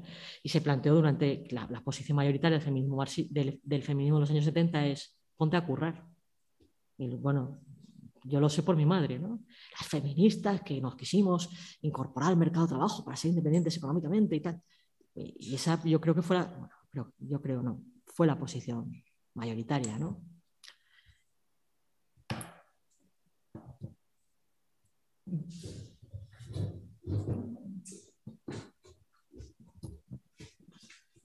Sí, también voy a pensar así un poco en voz alta, tampoco tengo la pregunta a concretar, pero simplemente tenía dudas sobre eh, en qué momento empieza a aparecer el trabajo doméstico remunerado, un poco situar como todo lo que te ese mismo marxista ahora, pues en, en campañas de trabajadoras domésticas eh, pues por menos precariedad, por mejores condiciones, etc. Y bueno, un poco como entonces donde encaja el debate de, de un salario por el trabajo doméstico en general, incluso que no es remunerado ahora, cómo encaja un poco pues, con, con ahora la existencia del trabajo doméstico remunerado, aunque sea todavía en condiciones muy precarias, que siga, sí, un poco como aterrizar ese. Pues existe, existe una, una gran solidaridad entre un feminismo marxista como el de Silvia Federici y aquí, por ejemplo, el colectivo Territorio Doméstico. Eh, se perciben como, como, como estrategias hermanas. ¿Por qué? Porque el problema de la devaluación del trabajo doméstico es que está naturalizado. Entonces, lo que hay que hacer está naturalizado, por eso está devaluado. Y la raza y la raza, y no voy a utilizar la palabra género, vamos a utilizar la palabra sexo, ¿vale? El sexo está construido. Y para mí las transexuales son sexo, sexo femenino, ya está. Eh, porque me parece que realmente el sexo es algo social, es algo social. Y es verdad que se performa socialmente. yo podría no tener útero y todo el mundo me diría, Fernandita, Fernandita, menos mis niños de primero D que me llaman Roberto. Cabrones son. Bueno, eh, claro, o sea, es decir, como, dice el radicalismo feminista, no, es que eres mujer porque eres útil, no, eh, tienes un útero, no, soy mujer efectivamente porque me se identifica como mujer, pues perfectamente estéril, sin útero, puedo ser incluso una mujer transexual que tenga tan buen passing, tan buen pase, que tú ni te des cuenta y pueda vivir en mi armario tranquilamente, mi armario de género. Entonces tú no tendrías ningún problema, estaría en tu colectivo eh, estupenda, estupendísima, guapísima. Entonces, el, sexo social, como decía Beauvoir, Entonces, esto de la distinción sexo-género es una distinción anglosajona que parecía muy buena, pero luego, joder, qué guerra dado, qué guerra dado, de verdad, ¿no? A una guerra de tres pares de cojones. Bueno, pues eh, eh, como, como, el sexo y la, y la raza son formas de naturalización del trabajo que permiten devaluar el trabajo. Y este es el problema con el trabajo doméstico. de las mujeres a menudo migrantes, tienen esas dos devaluaciones. Y lo que hay que hacer es valorizarlo claramente y homologarlo al resto de regímenes de trabajo. Y, por supuesto, valorizarlo ideológicamente tanto que el Estado no pueda obviar la cuestión de la reproducción social y que se dejen de expropiar mm, servicios públicos que serían nuestros comunes, el equivalente de nuestros comunes, que no lo son porque son estatales, de propiedad estatal y por tanto se pueden privatizar, pero que nosotros sí deberíamos percibirlos como comunes y cambiar de alguna manera la, lógica de las cosas. ¿no? Entonces, pues sí, ahí luchas como las del territorio doméstico y un feminismo de clase, joder, es que es lo mismo, es que es, que es lo mismo, estamos en el mismo barco. Eso sería hoy. ¿Eh? Estás hablando de hoy, de la discusión actual. Sí, sí, es que hoy es así. Hoy, todo, el feminismo marxista y, por ejemplo, en, Madrid, el colectivo Territorio Doméstico, que es uno de los que tiene más protagonismo en, echar para adelante el colectivo Turín, la, homologación del trabajo doméstico al régimen general de trabajo, son nuestras compañeras. Son nuestras compañeras. Y, y tienen este mismo discurso de feminismo de clase, con más o menos la misma batería analítica. O sea que es así. O sea, Silvia Federici constantemente está, está reconociendo el trabajo del, colectivo de territorio doméstico. Las percibe como sus compañeras, las percibimos como nuestras compañeras.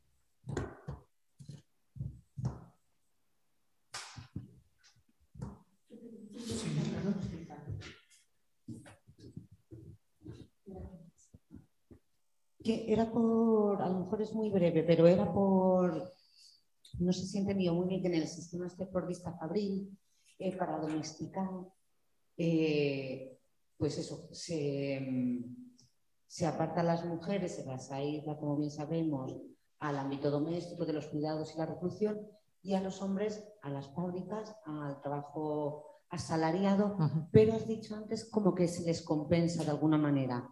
Eh, o sea, por un lado se les quita uno de los pilares, una de las fuerzas, que es la dignidad del trabajo, la especialización, la, la cosa esta de ser imprescindibles en algún momento como una fuerza, pero eh, también dices que, que se les compensa de alguna manera, no solo con el salario, con algo más.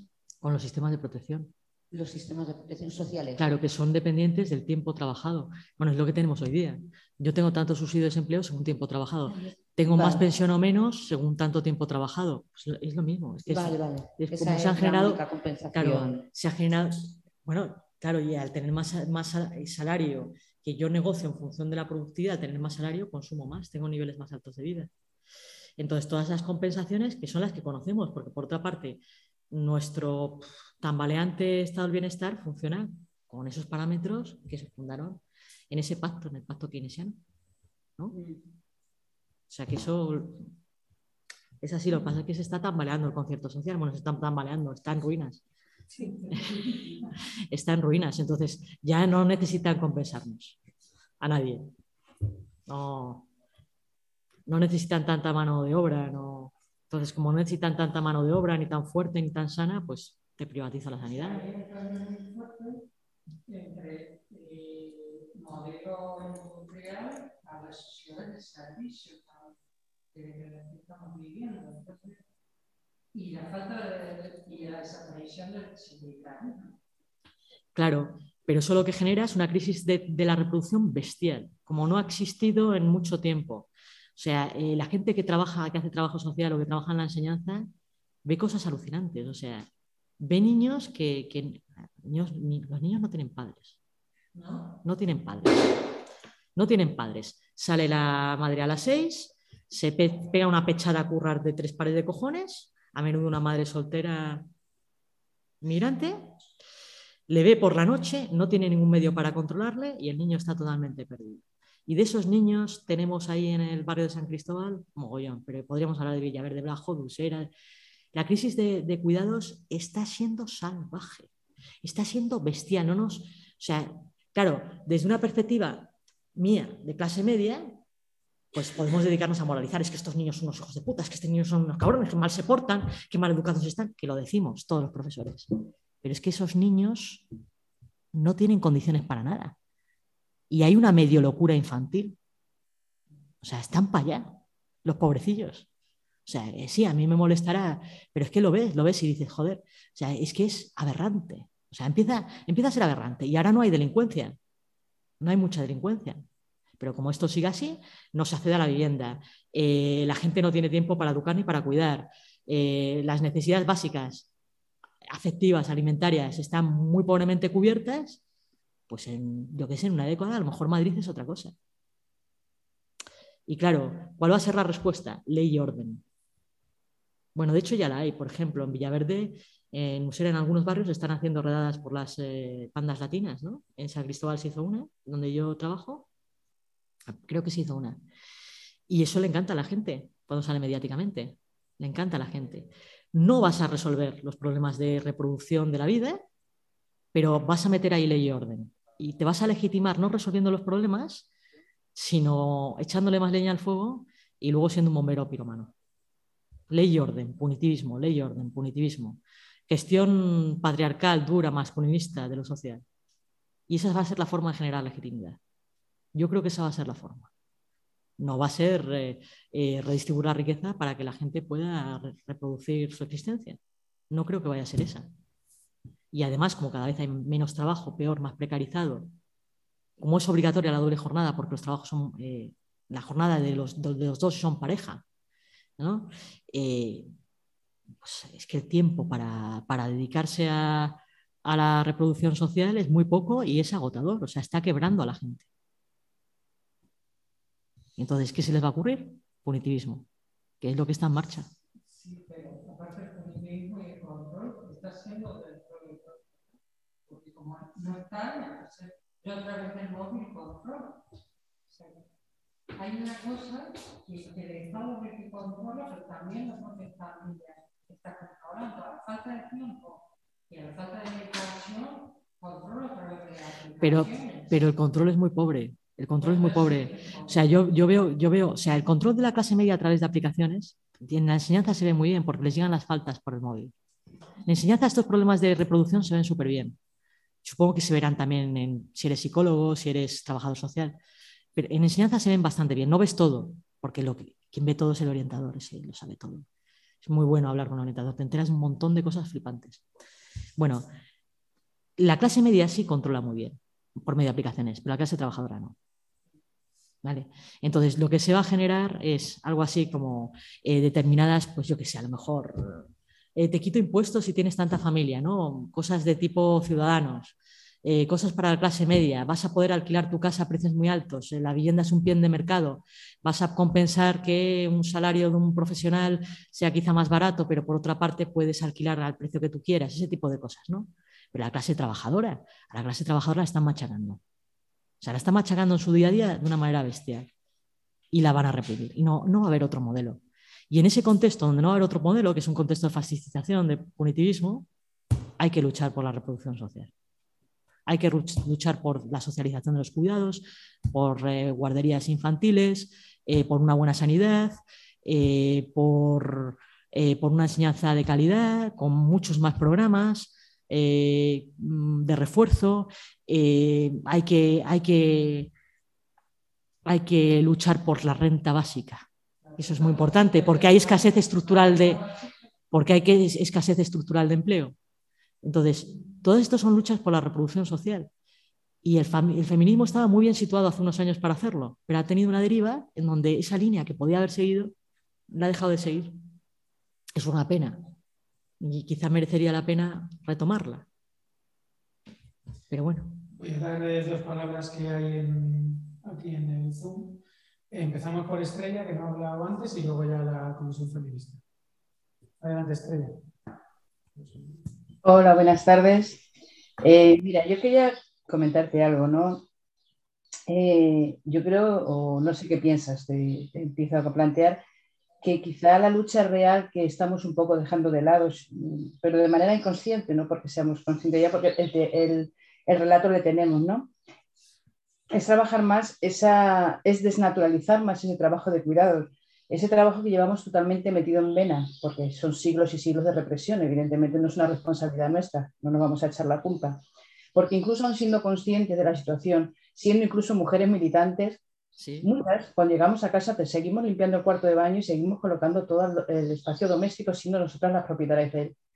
Entonces, mm, ¿qué quiero decir con esto? Que el relato está, sabemos lo que hay, sabemos lo que ocurre, pero quizá no estamos perdiendo una parte de la lucha, que es ese trabajo con nuestra, nuestro propio trabajo interior, ese cambio de conciencia, esa ayuda de cuidados entre todas para cuando nos encontremos en una situación de, ay, espera, me tengo que ir con mi hijo, no puedo venir a la reunión, no sé qué, oye, compa, ¿cómo lo podemos solucionar? No sé si entiende. Entonces, creo que ahí sí estaría el principio de la verdadera revolución, ¿no?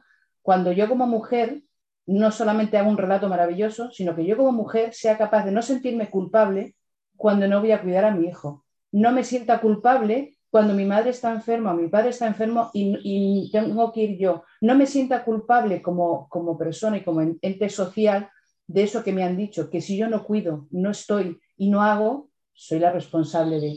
Entonces yo creo que aquí tendríamos una brecha importante que abrir, que, no que es un melón que no, no, tocamos, no tocamos porque nos cuesta mucho trabajo.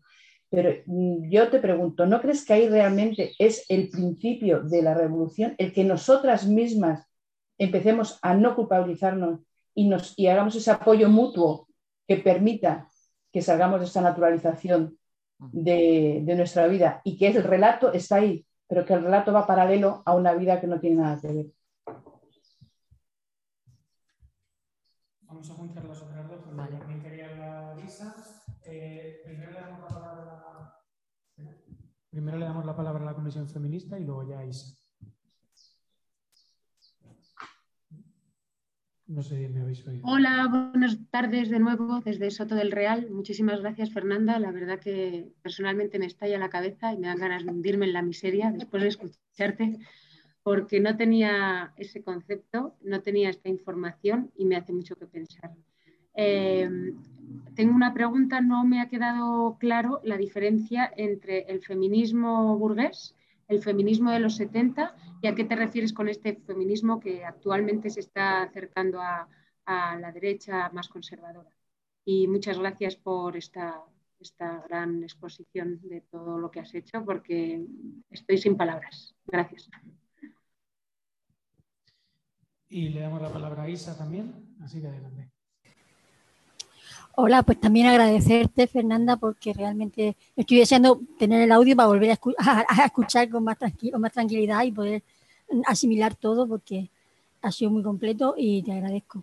Yo quería decir que he puesto en el chat la convocatoria, bueno, una iniciativa legislativa europea para la renta, para que se discuta la renta básica, aprovechando tu, bueno, tu defensa de la misma yo no creo que eso no vaya a solucionar nada porque lo, eh, eso lo único que va a hacer va a ser mm, creando más problemas, pero bueno, hay que demostrarle a la gente que todavía cree en el Estado, desde, mi punto de vista, que no se puede esperar nada de ningún Estado, ni, nacional ni supranacional.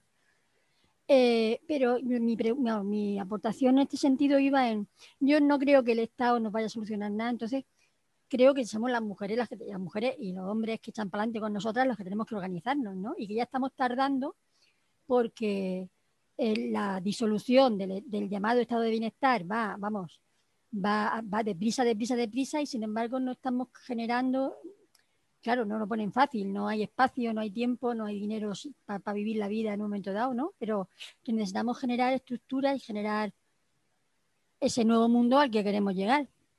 Porque si, no, si nos dejamos en manos de, de que los organizadores, los que están organizando, organicen, van a organizar como están organizando sea, van a seguir, el embudo cada vez va a ser más, estrecho. Entonces, mm, quería, no sé, como que planteamos, no sé, como que, planteamos, ¿no? De, un frente de lucha conjunto, de una forma de construir, ¿no? Yo, pues, no sé, estoy pensando en las zapatistas, estoy pensando en las kurdas, que además ahora mismo están siendo bombardeadas y necesitan que les las, que las apoyemos. De hecho, están haciendo un, llamamiento a la mujer, a la revolución de las mujeres mundial, ¿no? Entonces, bueno, en ese sentido que, no sé, ¿qué se te ocurre que, que podamos añadir, ¿no? O sea, que podamos construir, ¿no? Y muchas gracias de nuevo.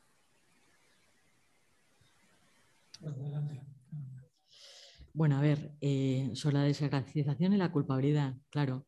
Em, el tema es que en la medida en que el trabajo no es natural, o sea, la posición que, podemos plantear es que hay que liberarse del familiarismo. O sea, el familiarismo es una ideología eh, que, que concibe que la familia es la encargada de la reproducción social, única y exclusivamente la familia, y que, bueno, pues descarga al capital de los costes de la reproducción. Entonces, mm, efectivamente, la familia no debe ser el, el lugar donde, donde se reproduce se reproduce socialmente la vida, sino que debe ser la comunidad, tendencialmente la comunidad. Esa, es la clave. Entonces, cuando se tematiza el problema de la crisis de reproducción, no se trata, porque aquí también hay interpretaciones. Dice, no, nuevas familias, no, eh, o sea, nuevas formas de familia, o bien apoyos a la familia. No, no se trata de apoyar a la familia. No. Se trata de socializar el cuidado. De eso se trata. Esa sería la posición, la posición más cercana al feminismo marxista. Y sobre esto hay debates también, ¿eh? Sobre esto hay, debates. Y, a veces incluso si, debatiéramos más, el problema es que no debatimos mucho, pero si debatiéramos más, terminaríamos todavía más peleadas, ¿no? Porque hay gente que plantea eso, nuevos tipos de familia, familias más diversas, apoyos a las familias. Esa no, esa no es la solución, porque efectivamente, en último término, culpabiliza a los individuos de una carga que es excesiva la carga es soportable solo si, se socializa, especialmente culpabiliza a las mujeres. Entonces hay que atacar al feminismo conservador, pero también hay que deshacerse de la idea progre del apoyo a las familias diversas, porque este discurso también lo hay. Ahora bien, alguien me dirá que no. Y esto es otro debate y otro melonazo de tres pares de narices. Pero, pero bueno, la posición que yo defendería es esa, precisamente para no seguir culpabilizando a las personas y especialmente a las mujeres de los fracasos en la reproducción. Bueno, haber fracasos, fracasos en la reproducción social si no hay nada más cargoso que cuidar. No puede haber más, nada más que fracasos si en realidad eso no se redistribuye socialmente y no se descarga socialmente. Y ahí no podemos más que quebrarnos. ¿Vale? Y, luego en relación, claro, esto, esto, pues sí, habría que hacer un trabajo de, eh, de antifamiliarismo consciente y de desculpabilización consciente. Pero toca el familiarismo en este país. Y ya dirían, pues a ti no te habrán tratado bien, porque te lo dicen en Twitter y en estos foros, a ti no te habrán tratado bien, pues siento, siento que tu familia, siento que estés tan amargada. Y digo, no, no, si yo tengo una familia normal y corriente, con todos sus rollos neuróticos y con todas sus cosas maravillosas, no, no, lo estoy diciendo, estoy diciendo desde el punto de vista político, que parece es que no se entiende, ¿no? Familiarismo es fuerte, fuerte, fuerte, fuerte en este país. Es un país súper familiarista sin antifamiliarista tela. Entonces, habría que enfocar el debate en unos términos en que la gente, incluso la gente progre, que es súper familiarista, mucha gente progre súper familiarista, no le sentaría bien. Entonces, hay que redirigir el debate de una manera positiva, de una manera muy aceptable. Si es una manera confrontativa, a mí me ha he tenido cada debate y no solo por fallos de los demás, por fallos míos. ¿eh? Yo también me he puesto bien bruta. O sea que, bueno, eso sobre, sobre la culpabilidad, ¿no? que tiene toda la razón la compañera, que esto hay que desacralizarlo y socializarlo. Y eh, la diferencia entre el feminismo burgués y el feminismo socialista. El feminismo burgués considera que las mujeres tenemos el deber de criar y el deber de educar y el deber de cuidar. Ahora bien, que precisamente porque tenemos ese deber de cuidar, las mujeres burguesas del siglo XVIII, de finales del siglo XVIII y del siglo XIX, ahí estaría, por ejemplo, el sufragismo, el sufragismo burgués, estaría alineado ahí, alineado ahí, deben obtener la ciudadanía deben obtener la ciudadanía porque solo así podrán producir ciudadanos. Entonces deben, ser, deben obtener todos los derechos civiles y políticos y no puede haber cobertura, es decir, un varón no las debe representar en la esfera civil. Ahora bien, los deberes de crianza los tiene. Esa es la argumentación de Mary Wollstonecraft. Y es un feminismo antisexo. Es decir, como las... nada hay más sexualizado que una mujer burguesa. Y de ahí, que de ahí que una mujer burguesa sea muy antisexo. A mí me lo decía mi abuela, que era una señora de clase media ay, las mujeres de hoy día no tenéis dignidad. No tenéis dignidad, me decía. Era es como escuchar una especie de, no sé, de Boston Scratch rediviva. Consideraba que te humillabas en el sexo. Era un trabajo de servicio. No era un trabajo no era una relación de goce, era un trabajo de servicio. Entonces, las mujeres burguesas tienen muy interiorizado el deber de cuidar y el deber eh, de seducir. Otra cosa es que hoy día lo asalaricen, ¿no? pero en su identidad, en su, subjetividad, eso está como muy... ¿no? El arreglo personal, pasarse un montón de tiempo en el centro comercial, en fin, todo ese tipo de cosas, ¿no? Que vemos en las mujeres de clase media, cuando tienen tiempo, además. Ir a la peluquería, eh, luego les harta mucho la peluquería, pero hay que ir a la peluquería. Las depilaciones perfectas, bueno, no sé, no sé, yo es lo que he visto, como es mi clase social, es lo que he visto, ¿eh? Yo vengo de ahí, una familia de clase media. Y así se comportan las mujeres que yo conozco en mi familia. Y, yo, como no me acomodo, pues he recibido mucha bronca también. Bueno, el caso, volvemos. Entonces, el feminismo burgués es antisexo, ¿eh? porque son las mujeres más sexualizadas. ¿Qué es el feminismo Racem? Pues es heredero del feminismo burgués. Coincide, converge, tiene un discurso súper parecido no tanto en el deber de crianza, pero con todo respeto, con todo lo que tiene que ver con la sexualidad, el tema de la prostitución, el tema de la objetivación de la mujer, que llega incluso a cotas un poco obsesivas. Por ejemplo, el debate este de Chanel. Chanel dice lo del bum, bum, bum, fum, fum, fum, como lo diga con... Bueno, ya no me acuerdo de... Era el culo que hacía bum, bum, bum, o fum, fum, fum. Bueno, yo qué sé, yo qué sé. Es un debate absurdo. O sea, toda la industria cultural está en eso, ¿no? Se genera ese gran debate, ¿no? Es que Chanel ha traicionado a las mujeres porque se objetivazo sexualmente. Pero si todo Dios se objetiva sexualmente. O sea, si es que tú misma, te, tú misma no, eh, tú misma, señora, señora radical feminista, tú misma te mm, llevas las uñitas así, te pintas los labios así, y tienes Tinder, porque yo las conozco. Yo conozco Rafems que tienen Tinder. Por su foto con los esto es verdad, tengo una compañera, una compañera que es Rasmed, en mi trabajo, muy simpática, muy guapa también, muy simpática, muy guapa, encantadora, Pero ahí tiene, va siempre de punta en blanco y vamos, con el Tinder se pone gente hasta arriba. Y el Tinder es objetivante. Pues estos son ejemplos. Un antisexo que es un poquito hipócrita, ¿no? En mi opinión es un poquito, en fin, rarito. Pero bueno, eh, yo qué sé. Entonces, es, eh, en gran parte heredero del feminismo burgués y tampoco entiende que las cuestiones de trabajo son cuestiones de contexto social, son cuestiones de, de negociación social, de poder social, y por tanto no les da soluciones sociales a las cosas. Bueno, feminismo socialista. Este critica la domesticidad, pero no critica la sexualidad. Entonces, lo que decíamos es que el feminismo de los años 70 entiende la relación entre la sexualidad femenina, que es un constructo social, y el trabajo doméstico no pagado. Porque tu deseo está naturalmente orientado a cuidar a los demás y a seducir, es por lo que, igual que no se paga la tierra, no se te paga el trabajo doméstico. Trabajo natural. ¿no? Ese es lo que decíamos de las, de las diferencias entre los feminismos anteriores. Bueno, y luego lo último, lo de la renta básica. A ver, sí, yo he defendido que hay que yo he defendido que los servicios públicos se tienen que cuidar, pero esa no es la posición del feminismo marxista actual, y que dice que efectivamente no son los servicios públicos estatales los que pueden ser bienes comunes. La posición, por ejemplo, de una Silvia Federici que está en reencantar el mundo, es precisamente la generación de bienes comunes, de cooperativas, de comunidades de cuidado, un poco de una manera muy próxima al zapatismo. Pero ¿qué es lo que necesita eso en nuestro contexto? Pues liberación de tiempo muchas veces. Yo lo veo así.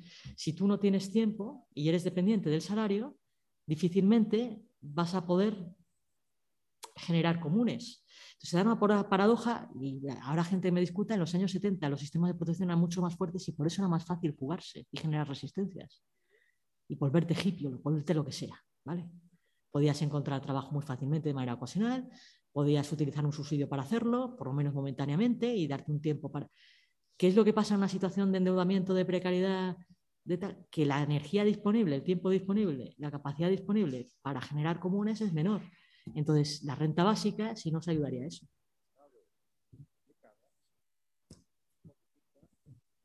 Sí, sí, sí. Sí, sí, claro.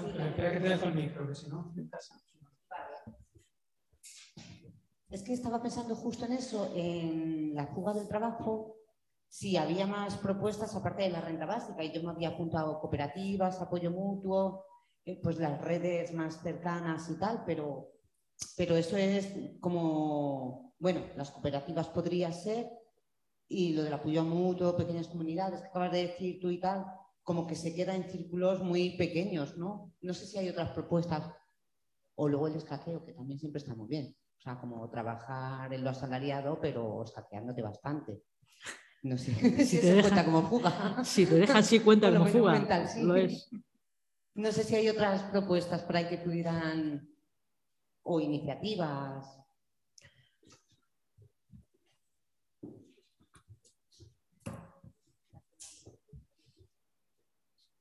Pues es que no, no, que esto sería un debate más amplio, a lo mejor, ¿no? ¿Cuáles son las estrategias de los movimientos sociales hoy día? ¿Cuáles deben ser? Creo que organizó Traficantes una, ¿no? una reunión acerca de estrategias, formas organizativas, etcétera. Yo la verdad que en esos debates no soy, no soy especialmente una persona que, o sea, yo puedo contar feminismo marxista de una manera más o menos didáctica y tal, pero es que en, ese, en esos debates estamos todos embarcados. O sea, que es que aquí nadie está más dotado que nadie. Es decir, la renta básica sería, en mi opinión, una, renta garantizada sería una, y lo piensa mucha gente, una demanda virtuosa, porque permitiría precisamente eso, fugarte del salario y generar comunes.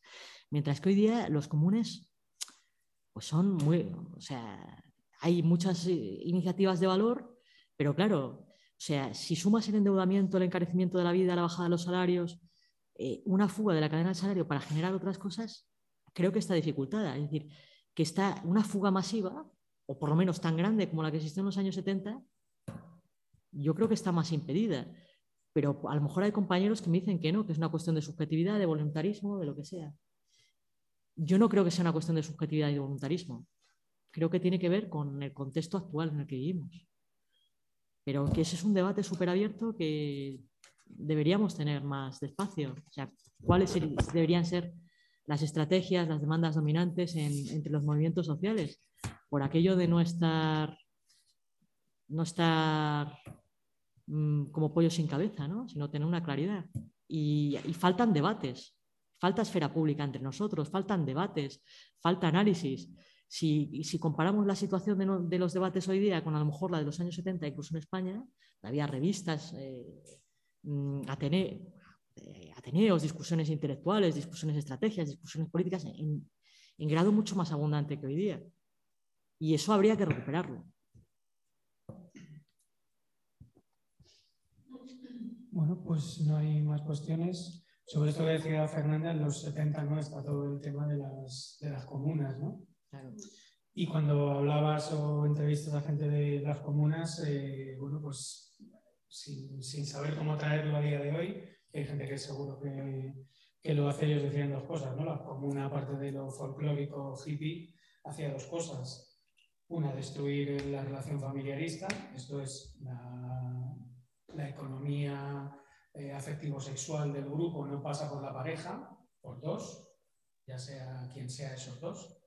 Eh, y lo segundo, el salario no es individual, el salario se pone en una caja común. Yo solo pienso a día de hoy no en la sociedad burguesa ni en la aristocracia, ni, o lo pienso hoy aquí a medio metro de mí y en mí mismo y digo, ojo, ¿eh? o sea que plantear ese tipo de cuestiones, ¿no? es decir, romper ¿no? porque de las comunas ha quedado las flores en el pelo, no sé qué, pero esas dos preguntas a día de nuestras vidas es dinamita. O sea, es dinamitar el cómo funciona nuestra sociedad, incluso me refiero a la sociedad de la última esquina ultramilitante, comprometida y tal. Entonces, bueno, pues que ahí hay, bueno, pues hay muchas, hay muchas cuestiones que, que, están, que están pendientes, ¿no?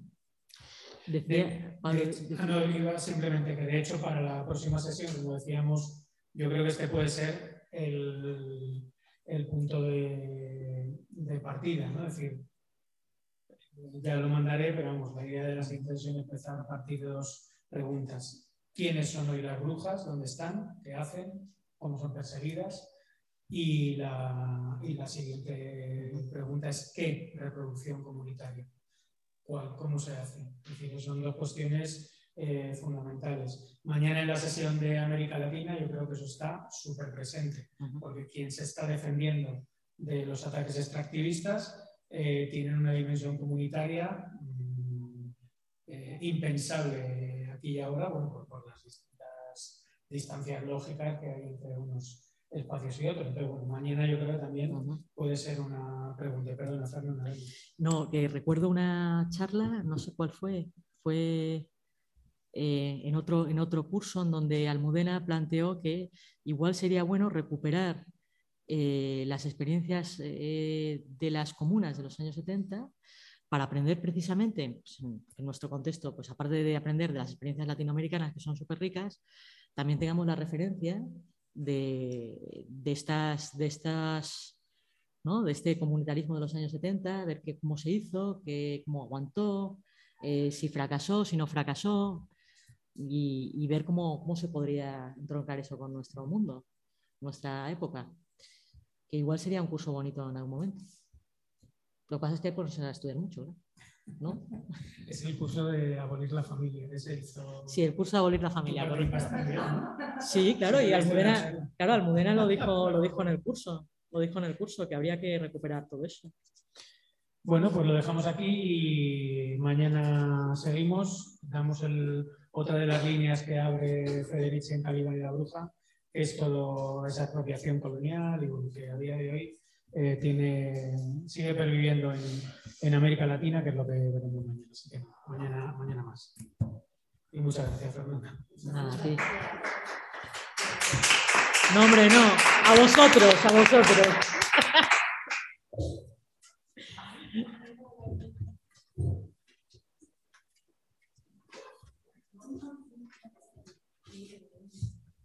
啊他这个